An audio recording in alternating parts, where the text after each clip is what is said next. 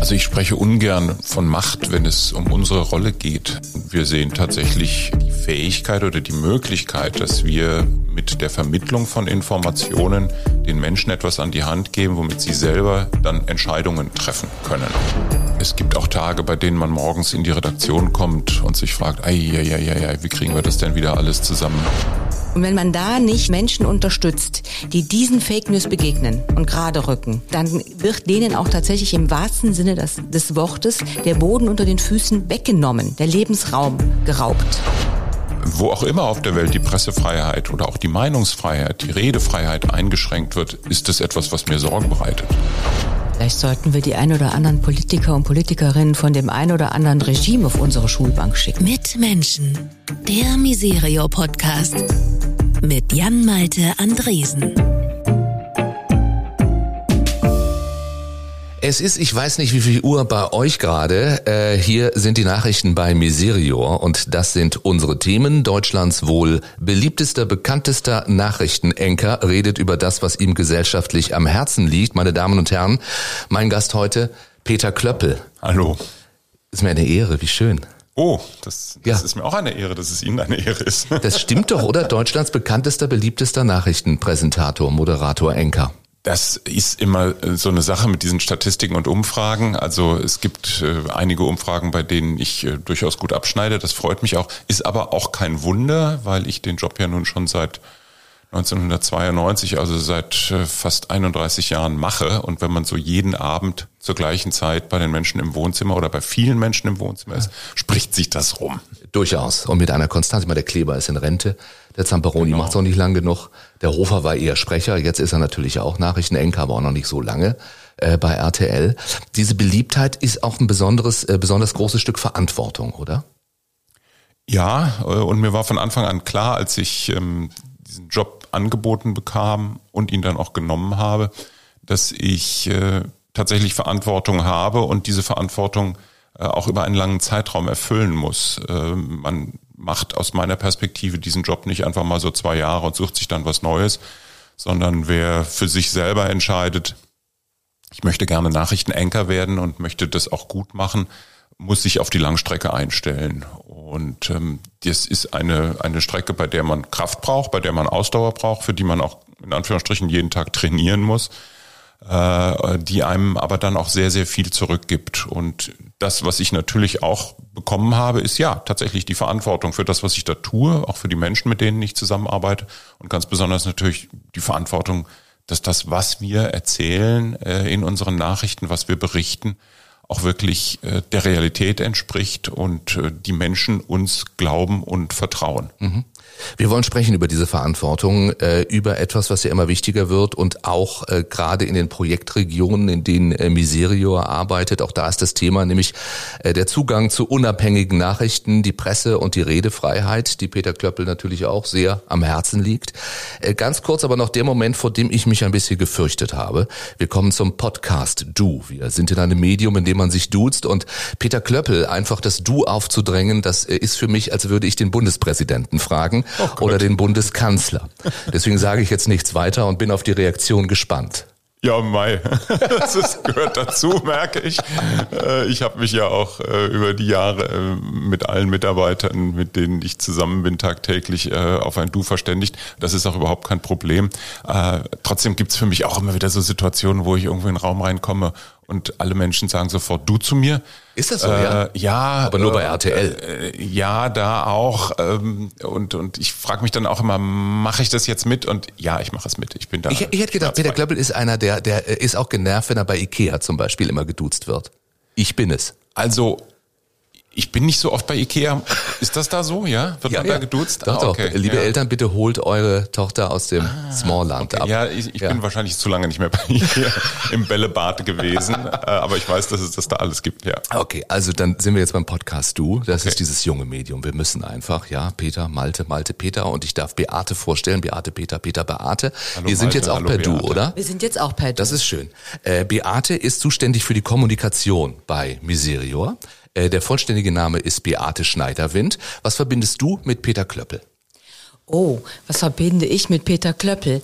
Das ist ein Gesicht, das mir äh, eigentlich bekannt ist, seitdem ich RTL kenne. Und da ich ja auch nicht mehr so ganz jung bin, habe ich die Anfänge von RTL mitbekommen. Und im Grunde ähm, gehörst, hörst du, wir dürfen uns ja jetzt duzen, äh, gehörst du dazu. Also alles, was ich mitbekommen habe von RTL, verbinde ich auch mit Peter Klöppel und mit seriöser Berichterstattung bei RTL.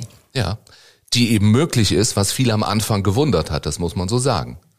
Also uns hat es überhaupt nicht gewundert, weil als wir, und ich muss ja auch sagen, ich bin schon länger als nur die 31 Jahre als Moderator dabei, ich war ja auch vorher sieben Jahre schon als Reporter, Korrespondent, dann Korrespondent in den USA, Teil von RTLs Geschichte. Und wir haben uns von Anfang an gesagt, wir können nur bei den Zuschauern ankommen, wenn wir ernst genommen werden. Und das hat sehr viel auch mit Seriosität zu tun. Und das war für mich nie ein Problem, auch für den Rest der Truppe nicht, auch wenn drumherum natürlich im Unterhaltungsprogramm vieles stattfand, was jetzt ja nicht unbedingt unseriös war, aber doch zumindest sehr viel mit Unterhaltung zu tun hatte. Was macht für dich die Faszination an Nachrichten aus? Es passiert jeden Tag etwas. Äh, es ist äh, immer etwas in Bewegung. Ich bin ein neugieriger Mensch. Ich will wissen, was auf der Welt passiert und will und tue das auch gerne, die Menschen teilhaben lassen an dem, was in der Welt passiert. Da wir als Journalisten besseren Zugang haben als viele andere, äh, wir haben Korrespondenten, wir haben unsere Quellen, wir haben Leute in, in, in den großen Städten dieser Welt, die sich auch mit den Menschen dort unterhalten können. Weil wir einfach diesen besseren Zugang haben, sind wir äh, immer wieder stolz darauf, dass wir auch tatsächlich jeden Abend Nachrichten präsentieren können, die äh, mehr sind als einfach nur das Erzählen von Fakten. Also wir können einschätzen und all das zusammengefasst macht für mich dann den Wert einer Sendung aus und macht für mich dann auch den Reiz aus, weil wir jeden Tag eine neue Sendung, also wenn die jetzt nur mal auf die RTL Aktuell Nachrichten gucken, eine neue Sendung bauen können. Das ist wie ein Haus. Das ist äh, am Anfang des Tages ist da nur ein Fundament und am Ende des Tages steht ein Haus mit Wänden und mit Inneneinrichtung. Und das jeden Tag auf die Beine zu stellen, ist einfach ein toller Job. Mhm. Und kommt gut an, eben bei Zuschauerinnen wie Beate. Wir reden gleich weiter, Beate. Wir haben gesagt, es gibt viele Anknüpfungspunkte äh, zwischen äh, der Arbeit bei RTL, Peter Köppels Arbeit und eurer Arbeit. Wir wollen äh, Peter Köppel aber noch ein bisschen besser kennenlernen. Das machen wir am Anfang gerne über das, was wir... Die Wertschätzung nennen. Ähm, wir haben Peter Klöppel auch eine lange Liste gegeben mit Werten, oh, ja. ähm, für die, ja, sage ich immer, ne, man gerne wahrgenommen oder für die man stehen möchte. Und die schwierige Aufgabe ist immer, sich drei auszusuchen. Welche sind es denn? Ja, es war wirklich schwierig, äh, weil es sind eigentlich alles Werte, für die äh, wir eigentlich alle stehen können und sollten. Also bei mir ist es Authentizität, Humor und Herzlichkeit. Das sind Dinge, die mir im Leben wichtig sind viele andere Dinge auch, aber das ist so das, was mir nach längerem Blicken auf diese Liste dann am stärksten vorkam. Authentizität äh, würde man jetzt gerade bei Nachrichten von außen betrachtet nicht erwarten. Wirklich äh, nicht? ja, weil ja, also in der in der Wahrnehmung ja würde ich immer denken, es geht um Neutralität, es geht darum, äh, keine Meinung zu haben und zur Authentizität gehört ja eine Meinung zu etwas zu haben. Gehört Oder ist es gerade anders wichtig, da auch eine Haltung zu haben? Es gehört dazu, eine Haltung zu haben, in Teilen äh, natürlich auch eine Meinung zu haben zu bestimmten Themen, aber äh, die Meinung ist weniger wichtig als die Haltung. Und zur Authentizität gehört für mich sehr viel auch Ehrlichkeit. Nicht etwas vorspiegeln, was nicht ist, nicht etwas darstellen, was nicht ist, sondern tatsächlich das präsentieren, was geschieht. Und so gesehen ist für mich Authentizität etwas, äh, was für mich als Person, aber auch natürlich für das, was wir dann berichten, äh, ein ganz wichtiger Faktor. Mhm. Und auch Herzlichkeit widerspricht ja nicht dem Nachrichtenberuf. Nee, widerspricht überhaupt nicht. Äh, für mich äh, ist es immer auch eine, eine Sache gewesen, dass ich mir die Frage stelle, warum schalten die Menschen eigentlich eine Sendung ein wie Nachrichten oder warum gucken sie überhaupt Fernsehen oder konsumieren Medien? Weil sie auch angesprochen werden wollen, meiner Meinung nach. Und zwar nicht angeranzt, nicht angeraunzt, sondern mit einem Lächeln im Gesicht, mit Freundlichkeit und dann tatsächlich auch, wenn wir das Wort Herzlichkeit einfach mal ernst und auch auseinanderklamüsern, aus dem Herzen kommend angesprochen werden. Und nicht etwas vorspielend, sondern herzlich zu sein, äh, ist etwas, was, glaube ich, bei allen Medien, bei allen Menschen gleichzeitig äh, ein ganz wichtiger Faktor sein sollte, weil es uns als Gesellschaft auch verbindet. Mhm. Ähm, in meiner sehr, sehr, sehr, sehr, sehr viel bescheideneren Nachrichtenfernsehkarriere in Anführungszeichen äh, hat mal jemand gesagt, Nachrichten sind auch Unterhaltung. Würdest du das unterstreichen?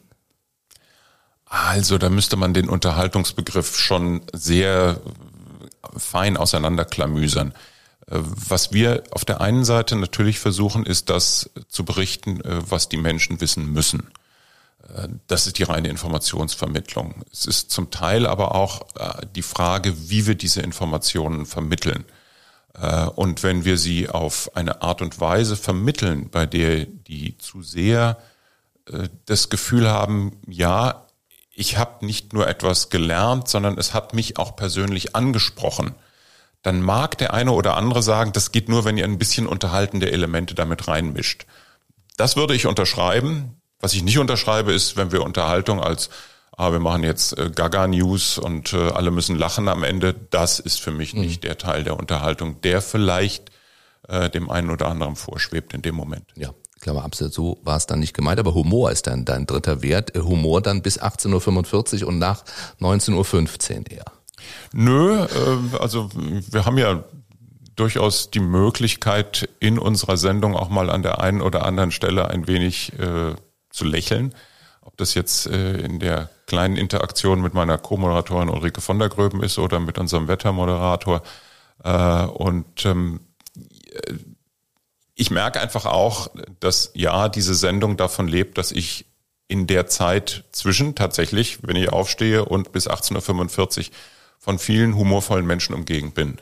Das hilft mir auch mit diesen schwierigen Themen, mit denen wir uns ja tagtäglich beschäftigen, klarzukommen. Das hilft mir dann auch hinterher wieder abzuschalten und fit zu sein für den nächsten Tag. Also wenn ich nicht Humor voll selber wäre an der einen oder anderen Stelle und ich bin jetzt kein witziger Mensch, und wenn ich nicht aus dem Humor anderer Menschen Kraft saugen könnte, dann wäre es für mich schwierig, diesen Job zu ja, machen. Das glaube ich. Weil wenn man mal auf diese jetzt 31 Jahre äh, in diesem Geschäft guckt, dann können wir sagen, da gab es zwei Golfkriege, sechs Bundestagswahlen. Es gab natürlich den 11. September als sehr einschneidendes Ereignis. Äh, die Eurokrise, die Corona-Pandemie, jetzt der Ukraine-Krieg, Zeitenwende inklusive. Also wie oft äh, vergeht dir der Humor dabei dann auch? Also zum Lachen ist das natürlich alles nicht, das ist gar keine Frage. Äh, und ähm, es gibt auch Tage, bei denen man morgens in die Redaktion kommt und sich fragt, ei, ei, ei, ei, wie kriegen wir das denn wieder alles zusammengebaut und äh, auch so unseren Zuschauern erklärt, äh, dass die hinterher nicht selber in ein ganz tiefes schwarzes Loch fallen. Ich weiß, ja, das Leben besteht aber aus mehr als nur unseren Nachrichten. Äh, aber die Menschen wollen halt wissen, was in der Welt passiert. Und ich sehe meine Aufgabe als der Vermittler zu sein, als einer der Vermittler zu sein, äh, die ihnen diese Welt in die Wohnzimmer bringen. Und ja, äh, auch die, die unsere Sendung einschalten, wissen jetzt die nächsten 20 oder 25 Minuten, das ist jetzt nicht irgendwie, äh, wer wird Millionär, wo viel gelacht wird oder irgendeine Comedy-Show, sondern das sind taffe Nachrichten. Äh, und trotzdem versuchen wir am Ende der Sendung immer mit einem Lächeln rauszugehen und auch natürlich, und das darf man nicht unterschätzen, den Menschen Nachrichten mitzugeben, mit denen sie persönlich etwas Konstruktives anfangen können. Es wird sehr viel ja im Moment über dieses Wort Constructive Journalism gesprochen, also etwas, was den Menschen äh, hilft, ihr eigenes Leben besser zu gestalten. Und das ist für uns auch immer ein Ziel, mindestens ein oder zwei Themen in der Sendung zu haben, bei denen wir nicht nur einfach berichten, sondern auch Lösungsansätze präsentieren. Äh, und Lösungsansätze können politische Art sein, klar, äh, können aber auch ganz einfache Dinge für das alltägliche Leben sein. Und das ist eine schöne Aufgabe. Mhm. Es hat sich ja viel äh, im Nachrichtengeschäft natürlich verändert in diesen äh, mehr als drei Jahrzehnten. Das beginnt schon beim Konsum, Stichwort Internet natürlich, alles sofort auf jedes Smartphone. Also welche Bedeutung hat so ein abendliches Nachrichtenmagazin wie RTL aktuell um 18.45 Uhr noch? Also die Bedeutung ist gar nicht, und das sage ich jetzt nicht nur einfach, weil ich es selber jeden Tag vertrete, ist gar nicht hoch genug einzuschätzen. Äh, wir, die wir tagtäglich und immer mit unserem Smartphone irgendwie unterwegs sind, wir kriegen natürlich viele Nachrichten ganz schnell äh, auf unser Handy gepusht. Äh, und ähm, das sind jetzt nicht nur wir Journalisten, sondern das sind Menschen, die halt auch mit Medien zu tun haben. Aber es gibt auch ganz viele Menschen, die haben gar nicht die Möglichkeit, äh, weil die stehen am Fließband, äh, die stehen auf dem Dach, weil sie Dachziegel aufbauen, die sitzen in, in einem Führerstand einer Bahn und, und, und müssen darauf achten, dass, dass die Bahn geradeaus fährt. Also es gibt so viele Menschen, die gar nicht so gut informiert sein können. Und die genau wollen wir auch ansprechen. Menschen, die am Abend einen Ankerplatz suchen, äh, auch ein bisschen Halt suchen, auch ein bisschen Einordnung suchen äh, und die äh, eine konzentrierte Form der Vermittlung suchen. Und dafür ist eine solche Nachrichtensendung, ob das jetzt die RTL Aktuell Sendung ist oder heute oder Tagesschau, äh, ideal, weil wir da in 15 bis 25 Minuten das Wichtigste aus aller Welt präsentiert bekommen. Auf unterschiedliche Arten, klar aber äh, es ist etwas, was zum Tagesablauf vieler Menschen gehört. Und wenn wir dazu gehören, bin ich gut dabei. Ja, aber das Ziel muss ja sein und das Ziel äh, ist es natürlich bei, bei all diesen Sendern, äh, die Menschen an diesen Ankerplatz zu bringen. Und das Internet macht es da ja nicht gerade leicht. Also das mag in vielen Punkten ein, ein Segen sein.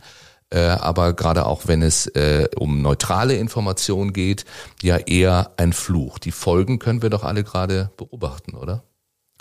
Das ist richtig. Äh, und deswegen ist es umso wichtiger, dass die Menschen sich äh, auch an solchen, sagen wir mal, festen Institutionen festhalten können und auch darauf vertrauen können, dass diese Institutionen kein Schindluder betreiben mit dem Vertrauen, das ihnen entgegengebracht wird. Ähm, wir wissen, ja, im Internet äh, gibt es millionenfach Möglichkeiten, sich zu informieren. Es gibt millionenfach aber auch die Möglichkeit von denen, die im Internet Dinge verkünden, äh, auch falsche Nachrichten zu präsentieren oder äh, wie auch immer Demagogie zu betreiben. Äh, und dagegen wollen wir, dagegen müssen wir anarbeiten und dazu gehört einfach auch, dass wir gut ausgebildete Journalisten haben, die ihren Job verstehen und auch tatsächlich, wir sprechen von Anfang an ja darüber, die Verantwortung des Journalismus einfach auch ganz klar vor Augen haben. Und deswegen äh, ist das für uns, ja, ein Kampf, nicht gegen Windmühlenflüge, aber es ist ein Kampf, den wir jeden Tag aufs Neue eingehen müssen, dass es Menschen gibt, die ja, Fehlinformationen verbreiten und wir versuchen genau gegen diese Fehlinformationen auch anzuarbeiten. Mhm. Und das gelingt uns auch. Noch schlimmer ist ja, wenn jetzt nicht nur Trolle, wenn äh, äh, Newsfaker oder Lobbyisten den Ton zu setzen versuchen, sondern wenn das von ganz oben kommt. Also Stichwort Pressefreiheit und äh, auch die Situation in Staaten, die uns äh, gar nicht so fern sind, Beispiel Ungarn zum Beispiel. Wie groß ist Peter Klöppels Sorge da? wo auch immer auf der Welt die Pressefreiheit oder auch die Meinungsfreiheit, die Redefreiheit eingeschränkt wird, ist das etwas, was mir Sorge bereitet. Klar, ähm, es äh, ist nie gut, wenn eine wie auch immer geartete Regierungsorganisation oder eine Regierung vorgibt, was zu sagen und was nicht zu sagen ist.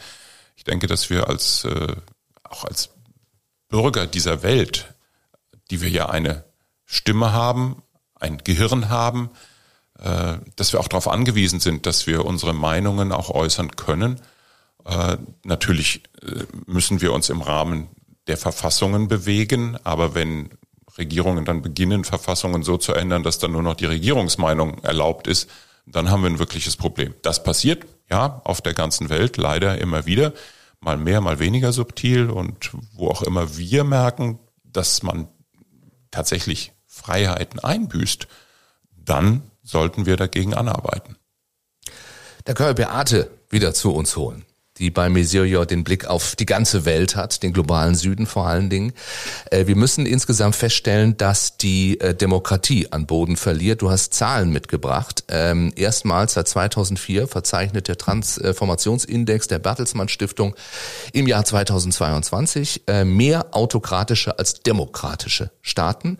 Von 137 untersuchten Ländern sind nur noch 67 Demokratien und die Zahl der Autokratien steigt auf 70. Welche Konsequenzen hat das für die Arbeit von Miserior? Das hat die Konsequenz, dass wir immer mehr unsere Projektpartner dabei unterstützen müssen, ähm, freie Radiosender, freie Radiosendungen aufbauen zu können, äh, Videobotschaften drehen zu können. Also wir haben verschiedene äh, Projektpartner in, auf der ganzen Welt verteilt, wenn man so möchte ich glaube im Augenblick in 45 Ländern, wo wir dafür sorgen, dass wir Fake News begegnen können, die zum Teil wirklich vom staatlich, staatlich gelenkt sind, die vom Staat eingesetzt werden, um bestimmte Bevölkerungsgruppen zu diskreditieren. Also indigene Völker in Brasilien zum Beispiel, denen Dinge nachgesagt wird, die unsäglich sind und die dadurch eben auch eine Stimmung erzeugen. Wenn wir Radiosender dabei unterstützen, dass sie freie Sendungen machen können, dann können sie dagegen halten. Oder ähm, positiv gesprochen.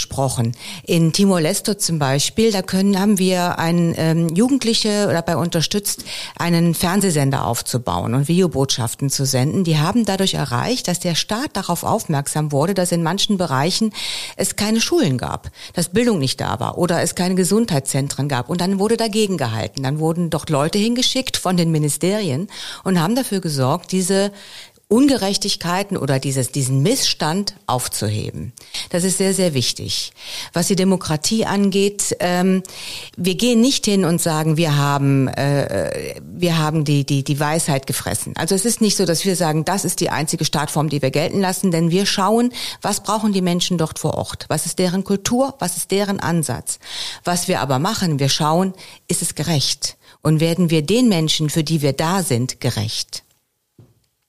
Ich kann mir vorstellen, es gibt äh, durchaus Gemeinsamkeiten, also zwischen Journalisten vor Ort in bestimmten äh, Ländern und NGOs äh, und deren äh, oder Miserior ja dann auch und deren Projektpartner. Äh, beide werden auch zunehmend als Störenfriede betrachtet, wenn wir eben darauf gucken, wie viele Autokratien es gibt. Äh, wie schwierig, Peter, äh, ist die Arbeit für Journalistinnen und Journalisten in anderen Ländern geworden? Das ist natürlich länderabhängig. Es gibt ähm, Nationen, in denen wir weiter so frei berichten können, wie wir wollen. Nehmen wir nur mal die Vereinigten Staaten von Amerika oder auch Großbritannien oder auch Frankreich. Aber so wie wir beispielsweise in Kriegsregionen gehen oder in Konfliktregionen, ob das jetzt äh, Ukraine ist, äh, ob das auch äh, Russland ist, auch wenn es in Teilen der Nahe Osten ist, beginnen wir natürlich an Grenzen zu stoßen der Berichterstattung. Wir werden kontrolliert, wir werden zensiert oder man versucht es zumindest, oder man versucht uns bestimmte quasi Worte zu verbieten, wie wir das jetzt in Russland gesehen haben äh, vor knapp einem Jahr, als äh, es ja hieß, dass Korrespondenten oder Reporter oder auch Bürger sofort ins Gefängnis geworfen werden können, wenn sie das Wort Krieg nur in den Mund nehmen, äh, für das, was da in der Ukraine passiert. Äh, also diese Schwierigkeit kennen wir und ähm, manche unserer, unserer Mitarbeiterinnen, ganz in dem Fall war es äh, Pia Schröers, die in China lange gearbeitet hat, die wurde immer wieder mal einbestellt ins Außenministerium. Dann wurde denen quasi jetzt nicht der Kopf gewaschen, aber doch zumindest klar gemacht, also das geht und das geht alles nicht. Und da braucht man Mut, da braucht man sehr viel Durchhaltevermögen und, und äh, auch tatsächlich, sagen wir mal, das Gefühl dafür, was die Arbeit eines Journalisten ist, äh, um das durchzuhalten. Und wir versuchen alles, so gut es geht, aber wir stoßen auch immer wieder an diese Grenzen. Und an welche Grenzen stoßen NGOs? Das sind ähnliche Grenzen. Also wir werden auch, äh, also unsere Projektpartner vielmehr, werden auch von staatlichen Stellen oder von kommunalen Stellen äh, einbestellt. Es werden Büros zum Teil überfallen und verwüstet. Das ist, das ist leider so. Umso wichtiger ist es, dass wir da sind, dass wir nicht weggehen, sondern weiterhin unsere Projektpartner dabei unterstützen und immer wieder neu aufbauen und auch nicht aufgeben und sagen, und wir bauen das Büro wieder auf, wir bauen das Studio wieder auf und wir machen einfach weiter. Kann man das beziffern? Also äh, wie viele Projekte äh, bei Miserior äh, gerade sozusagen in der Pipeline sind oder unterstützt werden, die etwas mit Pressefreiheit, mit Redefreiheit zum Beispiel zu tun haben? Ich meine, es wären im Augenblick 45 Projekte, wenn ich mich nicht irre, in den 90 Ländern, in denen wir unterwegs sind. Und das geht um welchen Personenkreis dann? Das ist sehr unterschiedlich. Wir äh, bilden Jugendliche aus, äh, um eine Meinungsbildung zu machen, um Bildung vor, sicherzustellen. Denn nur durch eine gute Bildung bin ich in der Lage zu wissen, was sind meine Rechte, was darf ich sagen, ähm, wie sage ich es, wie bringe ich es an Mann oder Frau. Und äh, das sind die einen Projekte. Wir haben äh, unterstützen Radiosender oder der, den Aufbau von Radiosendern in bestimmten Bereichen, um eben darüber zu berichten, ähm, was im Augenblick notwendig ist, was man braucht, aber auch äh, Social Media Kanäle werden, das ist allerdings ein kleiner Teil nur, aber auch Social Media Kanäle, um gegen die ganzen Fake News gegenzuhalten, die gerade ähm, Bevölkerungsgruppen wie indigene Völker äh, diskreditieren. Ich habe eben schon mal Brasilien erwähnt, da ist es also ganz besonders schlimm. Und wenn man da nicht äh, Menschen unterstützt, die diesen Fake News begegnen und gerade rücken, dann wird es immer schlimmer und dann wird denen auch tatsächlich im wahrsten Sinne des, des Wortes der Boden unter den Füßen weggenommen, der Lebensraum geraubt. Welche Rolle spielen Medien überhaupt, wenn es darum geht, ja vielleicht auch Druck äh, ausüben zu können? Du hast ein Beispiel eben genannt. Äh, das scheint ja dann tatsächlich auch eine sehr wichtige Arbeit äh, erstmal in dem Bereich zu sein. Unbedingt. Also zum einen der politische Druck, wenn äh, von staatlich gelenkt, wenn staatlich gelenkte Medien Falschnachrichten schicken, also sogenannte Fake News, ähm, wenn da nicht gegengehalten wird, das sagte ich ja gerade schon, dann geraten wir permanent in einen Missstand. Wenn wir aber in der Lage sind, durch aufgebaute Radiosender oder ähm, Fernsehsender, Videobotschaften, die Wahrheiten rüberzubringen, wobei man jetzt natürlich darüber diskutieren könnte, was ist die Wahrheit, aber eine Wirklichkeit darzustellen, dann wird ein Druck auf den Staat aufgebaut. Dann wird ein Druck aufgebaut, ähm, der sagt, wir können das so nicht stehen lassen, weil dann die Menschen aufstehen dagegen. Wir sehen es gerade im, im, Iran. Wir sehen im Iran, was passiert, wenn Menschen sagen, wir wollen das nicht mehr so stehen lassen. Oder ähm, jetzt die Wahlen in Brasilien. Da waren auch sehr, sehr viele Demonstrationen, damit Lula wieder an die, an die Macht kommt. Und ähm, das kann man eigentlich nur erreichen, wenn man die Menschen durch die Medien aufklärt. Und dabei helfen wir unseren Projektpartnern. Mhm. Ja, spannend, oder? Also zeigt, welche Macht Medien haben im, im Positiven. Äh, wobei ich mich andersrum frage, dann für, für hierzulande, wie groß diese Macht noch ist und sie, sie sein kann gerade. Also auch die, die Rolle dessen, der den Finger in die Wunde legt. Also ich spreche ungern von Macht, wenn es um unsere Rolle geht. Äh, wir sehen uns nicht als Machtinhaber in welcher Form auch immer, nur weil wir über die Welt berichten oder über die Dinge passieren, die in unserer Umgebung passieren, äh, sondern wir sehen tatsächlich, ja, die Fähigkeit oder die Möglichkeit, dass wir mit der Vermittlung von Informationen den Menschen etwas an die Hand geben, womit sie selber dann Entscheidungen treffen können. Für sich und vielleicht auch für andere kann man sagen, äh, Entscheidungen für sich und für andere zu treffen, das ist schon ein Machtinstrument und wenn ich damit dann als quasi machtvoll bezeichnet werde, dann nehme ich das gerne an. Ja, dieses Instrument gebe ich gerne vielen Menschen an die Hand, aber das ist auch wirklich die einzige Macht, von der ich glaube, dass wir sie ausüben sollten. Du bist äh, seit mehr als 20 Jahren Direktor der RTL Journalistenschule. Ähm, also ich muss das korrigieren. Ich war das zehn Gründung. Jahre. Ich Gründungsdirektor ist so ein okay. schöner Titel. Also ich habe mich jetzt aus dem täglichen da ziemlich rausgezogen, aber ich habe sie natürlich mitgegründet und es ist immer noch ein, ein großes Herzensanliegen von mir, ja. Und weil es noch ein großes Herzensanliegen ist, inwieweit hat sich auch die Ausbildung der Journalistinnen und Journalisten verändert in dieser Zeit? Als wir angefangen haben, haben wir uns gefragt, wie nennen wir uns eigentlich? Äh, nennen wir uns Fernsehjournalistenschule oder RTL-Journalistenschule oder RTL-Journalistenschule für dieses oder jenes? Und wir haben dann gesagt, wir nennen sie RTL-Journalistenschule für TV und Multimedia, weil 2000, 2001, als wir das konzipiert haben, dieses Internet gerade erst so richtig groß wurde und wir uns aber schon äh, klar darüber waren, das wird noch größer und es wird noch mehr und wir brauchen auch Journalisten, die ausgebildet sind in diesem Feld, Multimedia, wie man es damals nannte, zu bespielen. Äh, trotzdem war die Ausbildung sehr stark erstmal aufs Fernsehen ausgerichtet. Äh, aber wir haben in den vergangenen gerade fünf bis sechs Jahren doch nochmal nachjustiert und ich sage wir, obwohl das natürlich äh, andere Menschen sind als ich, aber ich habe immer wieder drauf geschaut und auch zugehört, äh, weil wir auch merken, dass die, sagen wir mal, der Konsum gerade von jungen Menschen von Informationen sich nicht mehr ausschließlich an Fernsehnachrichtensendungen orientiert, sondern da sind soziale Plattformen äh, immer wichtiger geworden. Und deswegen spielt auch bei uns in der Ausbildung die Frage eine wichtige Rolle, wie können wir über diese Plattformen äh, mehr Menschen, gerade auch junge Menschen erreichen mit Informationen. Ob das jetzt TikTok ist oder Instagram, äh, ob das YouTube-Videos sind. Äh, und das ist auch etwas, was Spaß macht, weil natürlich viele junge Menschen zu uns kommen und schon Erfahrungen haben mit Informationsvermittlung über beispielsweise ihr Handy, weil sie kleine Videos drehen, weil sie sich gegenseitig was zuschicken. Und wenn wir das dann entwickeln können und auf ein, sagen wir mal, klassisches Medium ausdehnen können, dann macht uns das Spaß, dann macht es auch den jungen Leuten Spaß.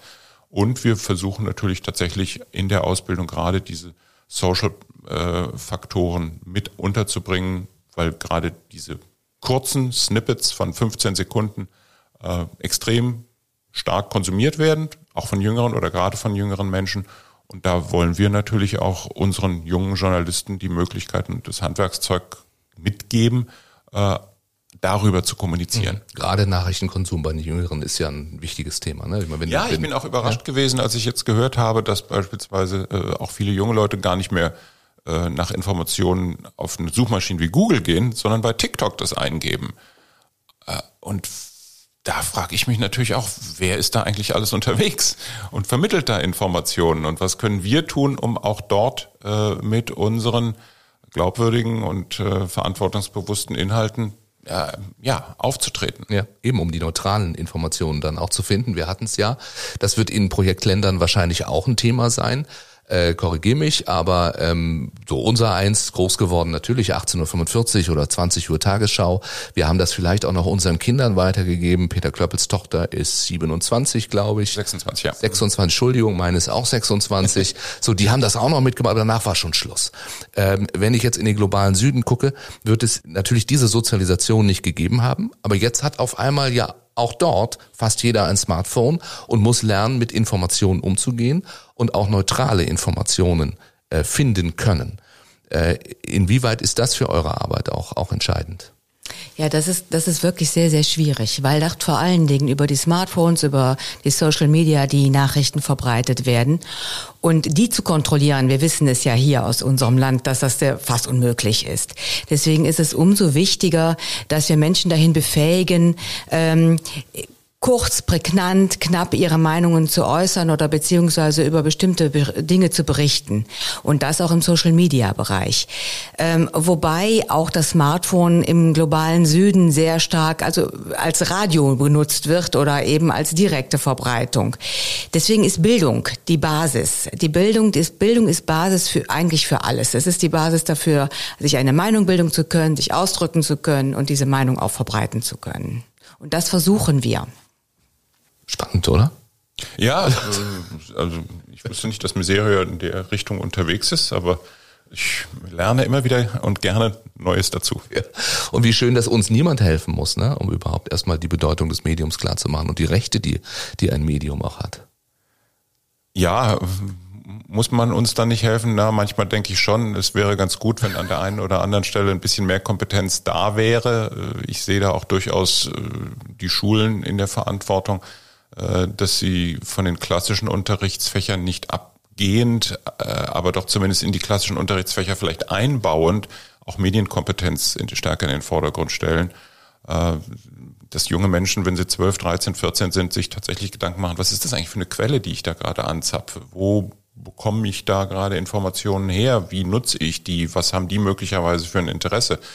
Äh, da gibt es auch ganz schöne Tests und äh, ich habe den Test auch selber mal gemacht, Medienkompetenz. Und da muss man schon sehr genau aufpassen, dass man äh, ja die Fragen, die einem da gestellt werden, auch versteht äh, und sich äh, auch immer wieder im täglichen Konsum selber fragt, ähm, was bekomme ich da eigentlich gerade geliefert und was mache ich mit dieser Information? Wie kann ich das überprüfen? Das ist wichtig, glaube ich, gerade auch ja, für Menschen so im Alter zwischen 10 und 12. Mhm, absolut. Wenn wir gerade so nett beieinander sitzen, gibt es noch Fragen, die du an Beate hast? Die was du jetzt gehört hast? noch Fragen an? Nein, ich finde es ja total spannend, äh, diese, diese Entwicklungen, die wir auch in Ländern sehen, von denen wir ja oft früher gesagt haben, das sind Entwicklungsländer oder dritte Welt oder wie auch immer man es bezeichnet hat, äh, die jetzt aber eine solche einen dramatischen Turnaround gemacht haben in den vergangenen 10, 20, 30 Jahren, wo beispielsweise auch das Smartphone, äh, so wie du es gerade gesagt hast, ganz anders eingesetzt wird, als wir das kennen. Und das geht nicht nur um Medienvermittlung, das geht auch um viele andere Dinge. Und ich bin das erste Mal in Kamerun gewesen, ich glaube 1990.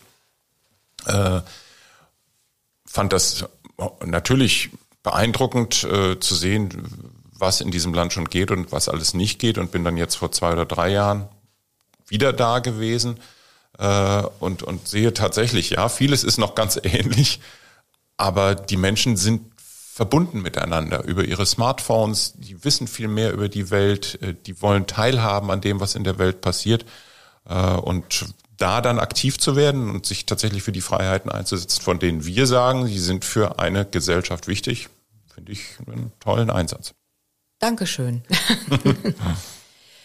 Ja, ich glaube, es ist ganz wichtig zu sagen, dass ähm, wir natürlich für uns für die Armen einsetzen, dass wir dafür uns einsetzen, dass Armut äh, weniger wird, dass die Menschen weniger hungern. Aber ich würde da äh, diesem diesem äh, Gedanken Vorschub leisten, dass alles nur nur sich ändern kann, dass man nur dann etwas verändern kann, wenn ich die Menschen dazu befähige, ähm, selber diesen Hebel umzudrehen. Wenn ich selber in der Lage bin zu verstehen, was geht hier gerade ab was, in was für einer Gesellschaft und in was für einer Situation befinde ich mich und welche Möglichkeiten habe ich, das zu ändern. Und wenn wir das können, und das kann man eben auch über die Medien sehr stark verbreiten und vermitteln und sich dann eben auch entsprechende Hilfe holen. Wenn ich keine Mittel habe oder nicht verstanden habe, warum ich das überhaupt in dieser Situation bin oder dass ich Hilfe holen kann, dann ändert sich auch nichts. Und wenn ich über die Medien diese, diesen Hebel drehen kann, dann habe ich eine Chance, die Situation von, von mir selbst, aber auch von vielen anderen Menschen zu ändern. Und ähm, das machen sehr stark die Projektpartner, mit denen wir arbeiten, mit diesen Medienprojekten, mit den Videoaufzeichnungen, ähm, Rundfunk und wir ähm, unterstützen auch Dokumentarfilmer, um einfach zu zeigen, das ist die Wirklichkeit und da müssen wir was ändern.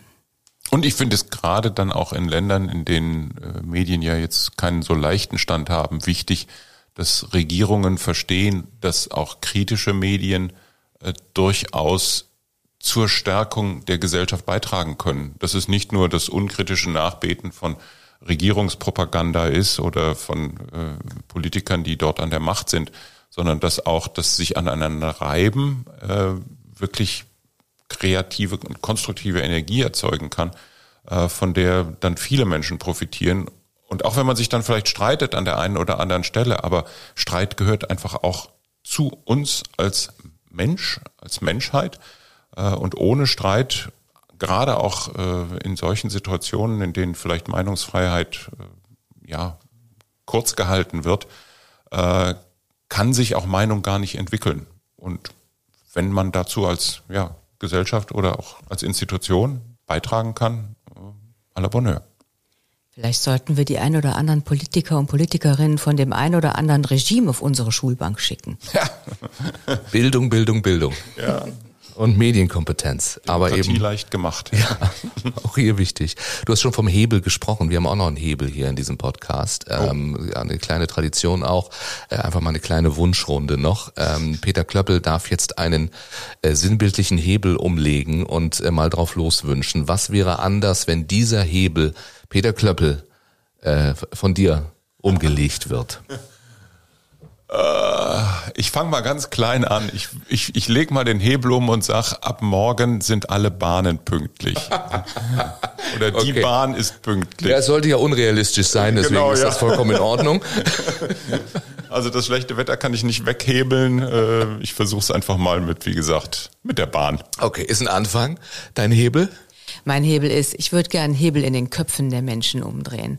Und zwar diese ewige Meckerei und das Schimpfen über unser eigenen Staat, über unser Land. Ich dachte über unpünktliche Bahnen. Ja, da, da meckere ich auch dann. drüber. Aber äh, nee, diese, diese, dieses Gefühl, es ist alles so furchtbar schlecht in diesem Land man sollte sich mal umschauen in den 90 Ländern, in denen wir unterwegs sind. Dann weiß man, wir leben hier im gelobten Land. Und wenn man dann einfach mal den Hebel umdreht, dann fällt man dreimal am Tag auf die Knie und dankt Gott, dass man hier lebt. Das nehmen wir uns vor fürs neue Jahr. 2023 hat gerade angefangen. Vielen Dank für eure Zeit, für eure offenen Worte und auch euch ein schönes, ein erfolgreiches, ein gesundes 2023. Danke. Vielen Dank. Gleichfalls. Das war Mit Menschen, der Miserio Podcast. Mehr über die Arbeit von Miserior für Menschen in Not und wie auch du helfen kannst auf miserior.de.